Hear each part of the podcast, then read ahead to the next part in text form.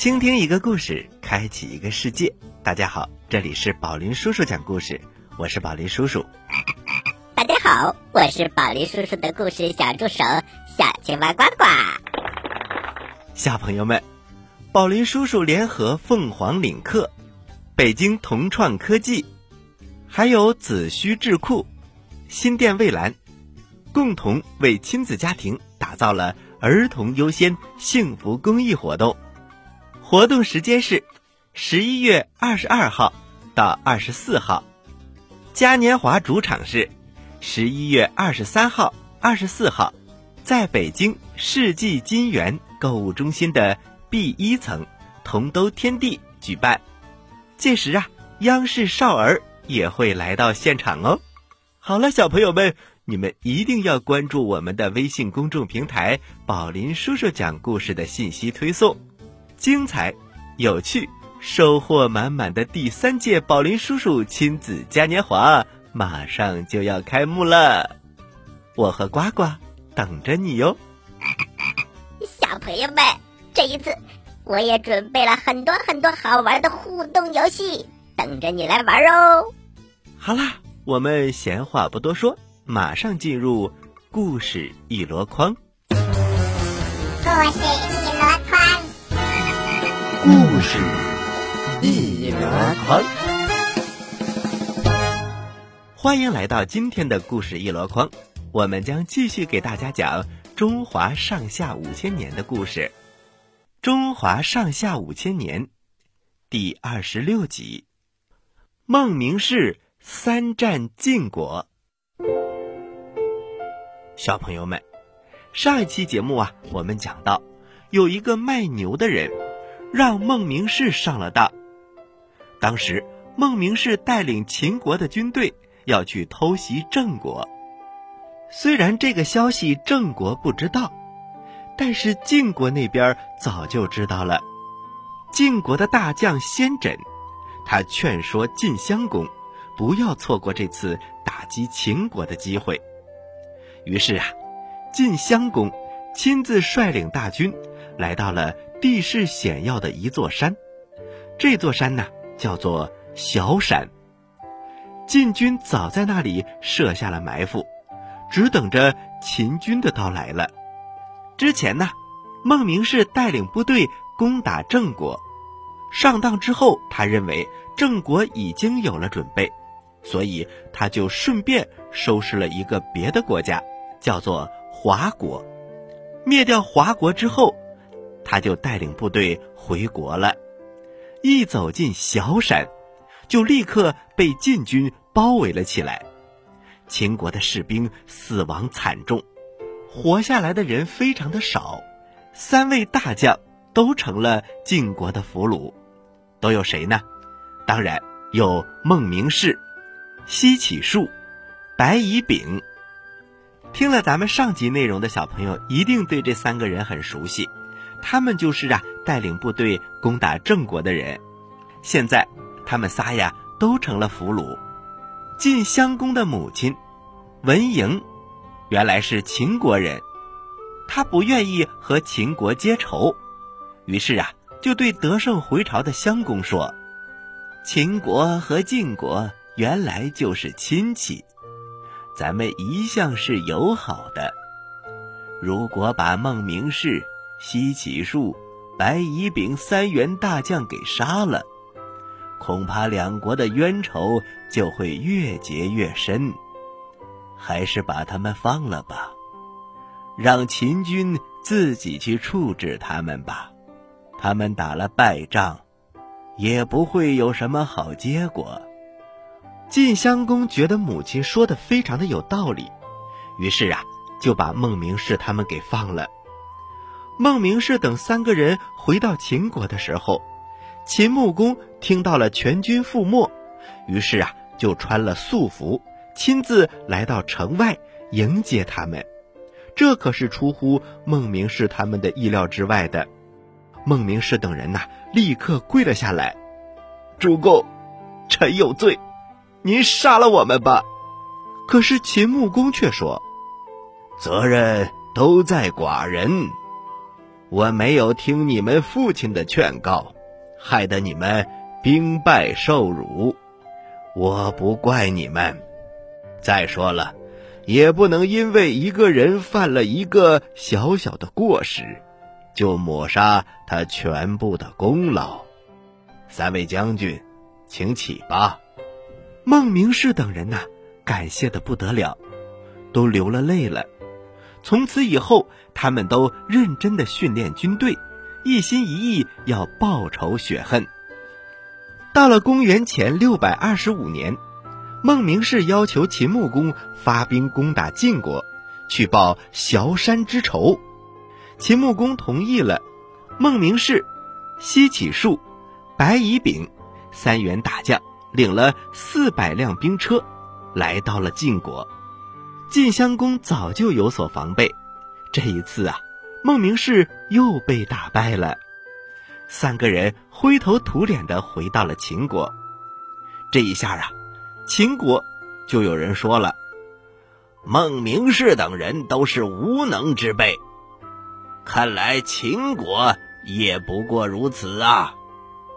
附近的小国，他们一看呐，秦国接连打败仗。纷纷脱离了秦国的管制。又过了一年，也就是崤山之战之后的第三年，孟明视做好了一切准备，在国内挑选了精兵强将，拨发了五百辆兵车。秦穆公还拿出大量的粮食，还有金银财宝，安顿好了将士的家属。将士们斗志旺盛，浩浩荡荡的。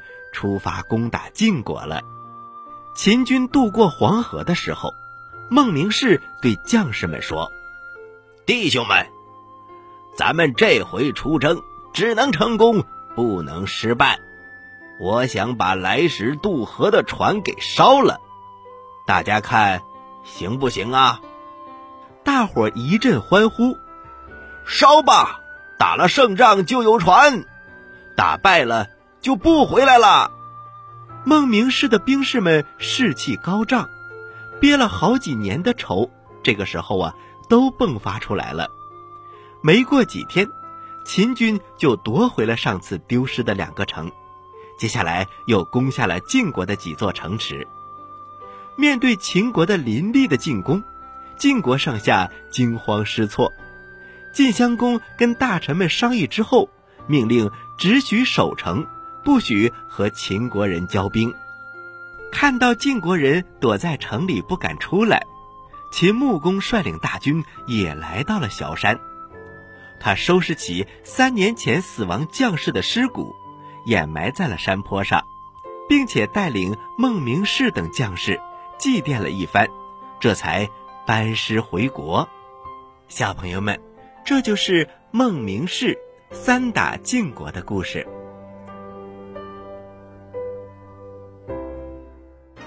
好了，要听更多的中华上下五千年，就一定要关注宝林叔叔讲故事。接下来我们休息一下，还有好听的故事讲给你听呢。Hello，各位大朋友、小朋友们，你们好！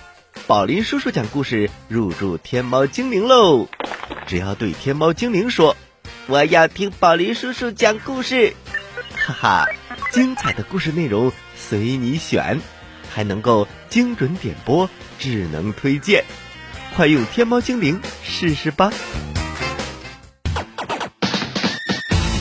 欢迎继续收听宝林叔叔讲故事。欢迎回到宝林叔叔讲故事，我是宝林叔叔。大家好，我是小青蛙的爸爸。小朋友们。接下来给大家送出的故事叫做《奇特的旅游达人》。嘿嘿，巴林叔叔，这个名字很有意思。好了，故事马上开始了。奇特的旅游达人。话说，在很久很久以前，有一个奇特的旅游达人。当然，那个时候。不叫旅游达人，还没有这个词儿呢，那叫云游人。他独自穿过一片树林，脑子里呀左思右想。当他再也想不出什么内容的时候，就自言自语地说：“我要在这片树林里待上很长一段时间。我希望能有个亲密的伙伴。”说着，他从后背取出一把小提琴，拉了一支曲子，欢快轻快的曲调在林间回荡着。不一会儿，只见一头狼从树林里。快步跑了出来。嘿，来了一头狼，这可不是我想要的。可是狼却走近了。亲爱的云游人，你拉的曲调多么的动听，嗯，这个曲调我也想学。哦，你也想学呀？这个呀，很快就能学会的。你只要按照我的吩咐办就行了。好的，我愿意听从您的吩咐，就像学徒听从师傅的话一样。旅游达人吩咐他跟着他一起走。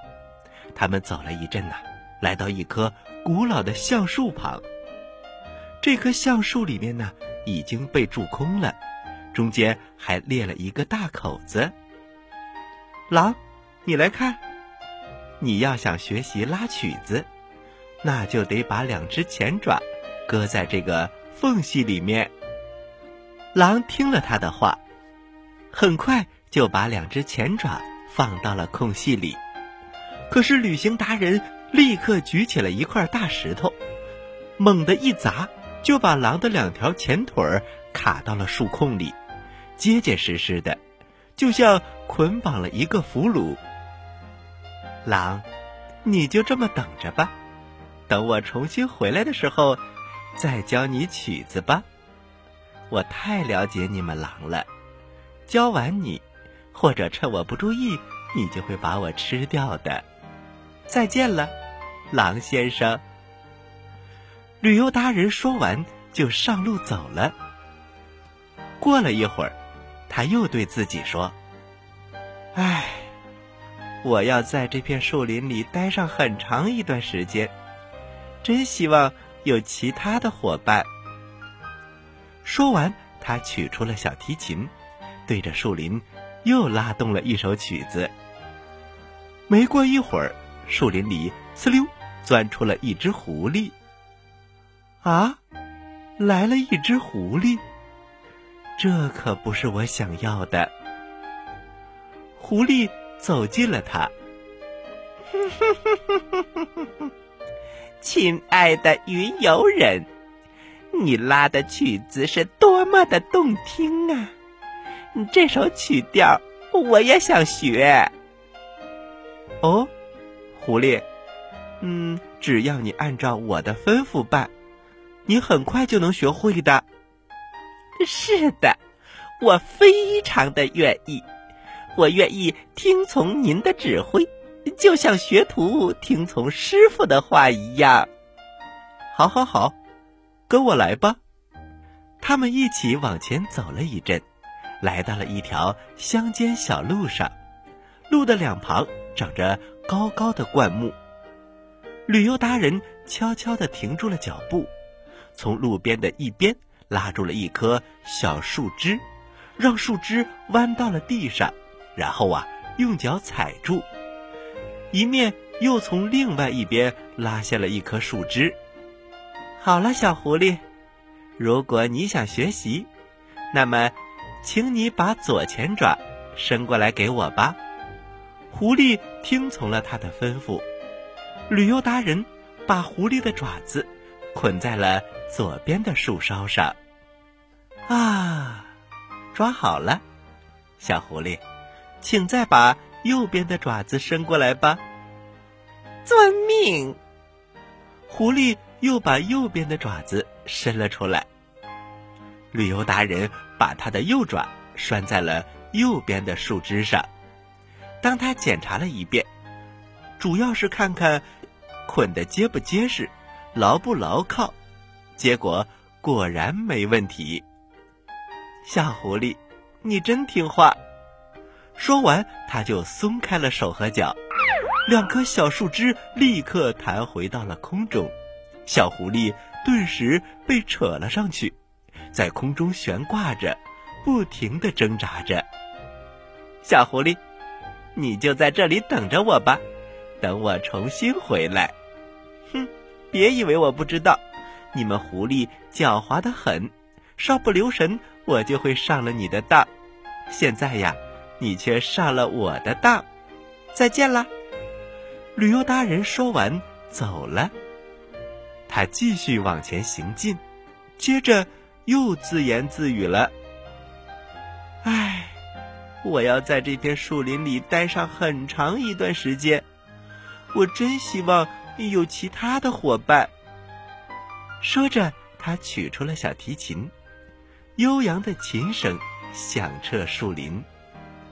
这时，蹦蹦跳跳的来了一只小兔子。哇，来了一只小兔子！唉，这也不是我想要的。小兔子开心的说：“哦，亲爱的云游人，你弹奏的曲调真是太动听了，我很想学习呢。”啊，小白兔。只要你按照我的吩咐，很快你就能够学会的。好的，好的，我一定听从你的指挥呢。我愿意听从你的话，就像学徒听从师傅的话一样哦。哎呀，小白兔简直是太可爱了。他们一起往前走，来到了树林非常稀疏的地方。这里呀，只有一棵白杨树。旅游达人用一根长长的绳子拴住了兔子的一条腿，又把另一头在树上打了一个结。你既然听我的话，小白兔，现在呀，你就围着树干跑上二十圈，怎么样啊？小白兔十分的听话，围着大树跑了二十圈，结果呀，让绳子把它给绕起来了。小兔子被捆得结结实实的，它想拉想拽，可是绳子怎么也脱不开。小白兔，你就在这里等着吧，等着我重新回来。你长得那么白，我不喜欢。你看我长得多黑呀！再见了，小白兔，你不会有危险的哟。旅游达人继续往前走，但是这个时候。一开始被他控制住的那头狼，现在呀，又拉又拽，前后移动，还用嘴来啃石头和那些树皮。他努力的挣扎，直到两只前掌彻底松动，他重新摆脱了出来。狼十分的愤怒，气急败坏的从后面追赶了过来，想把这个旅游达人撕个粉碎。狐狸看到他一路跑过来，就开始哀求道：“狼先生，千万救我一命！我被前面那个云游人给骗了。”啊，我们上当的是一个人。狼把树枝拉下地，然后把绳子咬成了两截，救下了狐狸。狐狸和狼一起往前走。准备去报仇，他们又看到捆在树上的小兔子，也给他松了绑，然后一起上路了。旅游达人在旅途当中又拉起了一支曲子，这一回呀，非常的走运，曲子的声音一直传到一位樵夫的耳朵里。小朋友们，樵夫啊，就是砍柴的人。他砍下柴，然后去卖柴，以此啊来维持自己的生活。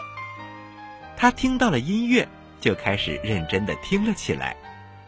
旅游达人说：“这回终于有真正的伙伴了，因为我需要一个人，而不是一个动物。”说完，他又拉起了曲子，声音是那么的悠扬。正在这时。忽然来了一头狼，一只狐狸，还有一只兔子。樵夫发现这些动物不怀好意，就猛地拔出了斧头，站在了旅游达人的面前，似乎想说：“谁敢靠近他，就是要和我挑战，你们可得当心。”几个动物一看有人来帮忙，他们立刻大吃一惊，纷纷的逃进了树林当中。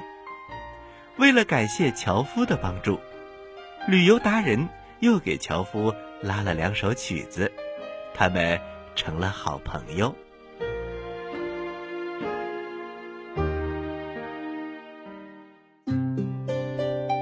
在遥远的地方。有个奇怪的星球上住着一只可爱的小青蛙，它个头不大，肚子大，眼睛不小，心眼儿小，嘴巴不甜，爱吃甜，有事儿不叫，没事儿叫。它的名字叫做呱呱。为了学习讲故事的本领。他不远万万万万万万万万里来到地球，现在他是宝林叔叔的小助手。欢迎收听宝林叔叔讲故事，小青蛙呱呱在这里等着你哟。您现在收听的是宝林叔叔讲故事，嘿嘿嘿，哈。好了，小朋友们，故事讲完了。要听完整的故事，请关注宝林叔叔讲故事。宝是保护的宝，林是森林的林。如果你也喜欢讲故事，赶快讲出来，投稿给我们吧。好了，小朋友们，接下来是呱呱提问题的时间，请小朋友们做好准备。我来问。你来答，呱呱提问题。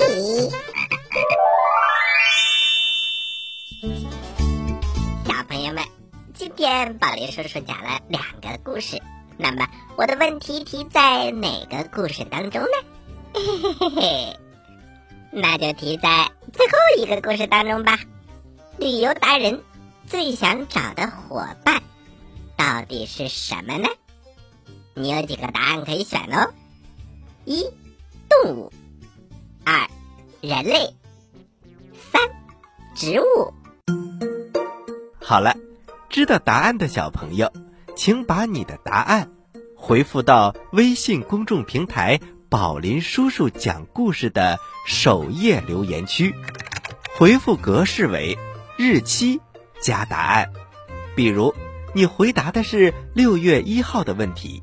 请回复零六零一加答案，回答正确的小朋友就有机会获得宝林叔叔和小青蛙呱呱为你精心挑选的礼物。我们每个月公布一次获奖名单，请小朋友们一定要关注我们的微信公众平台“宝林叔叔讲故事”，以免错过礼物。好了，今天的节目就到这里了，我是宝林叔叔。我是小青蛙呱呱，欢迎大家收听本台接下来的精彩栏目，咱们下期宝林叔叔讲故事不见不散，小朋友们再见。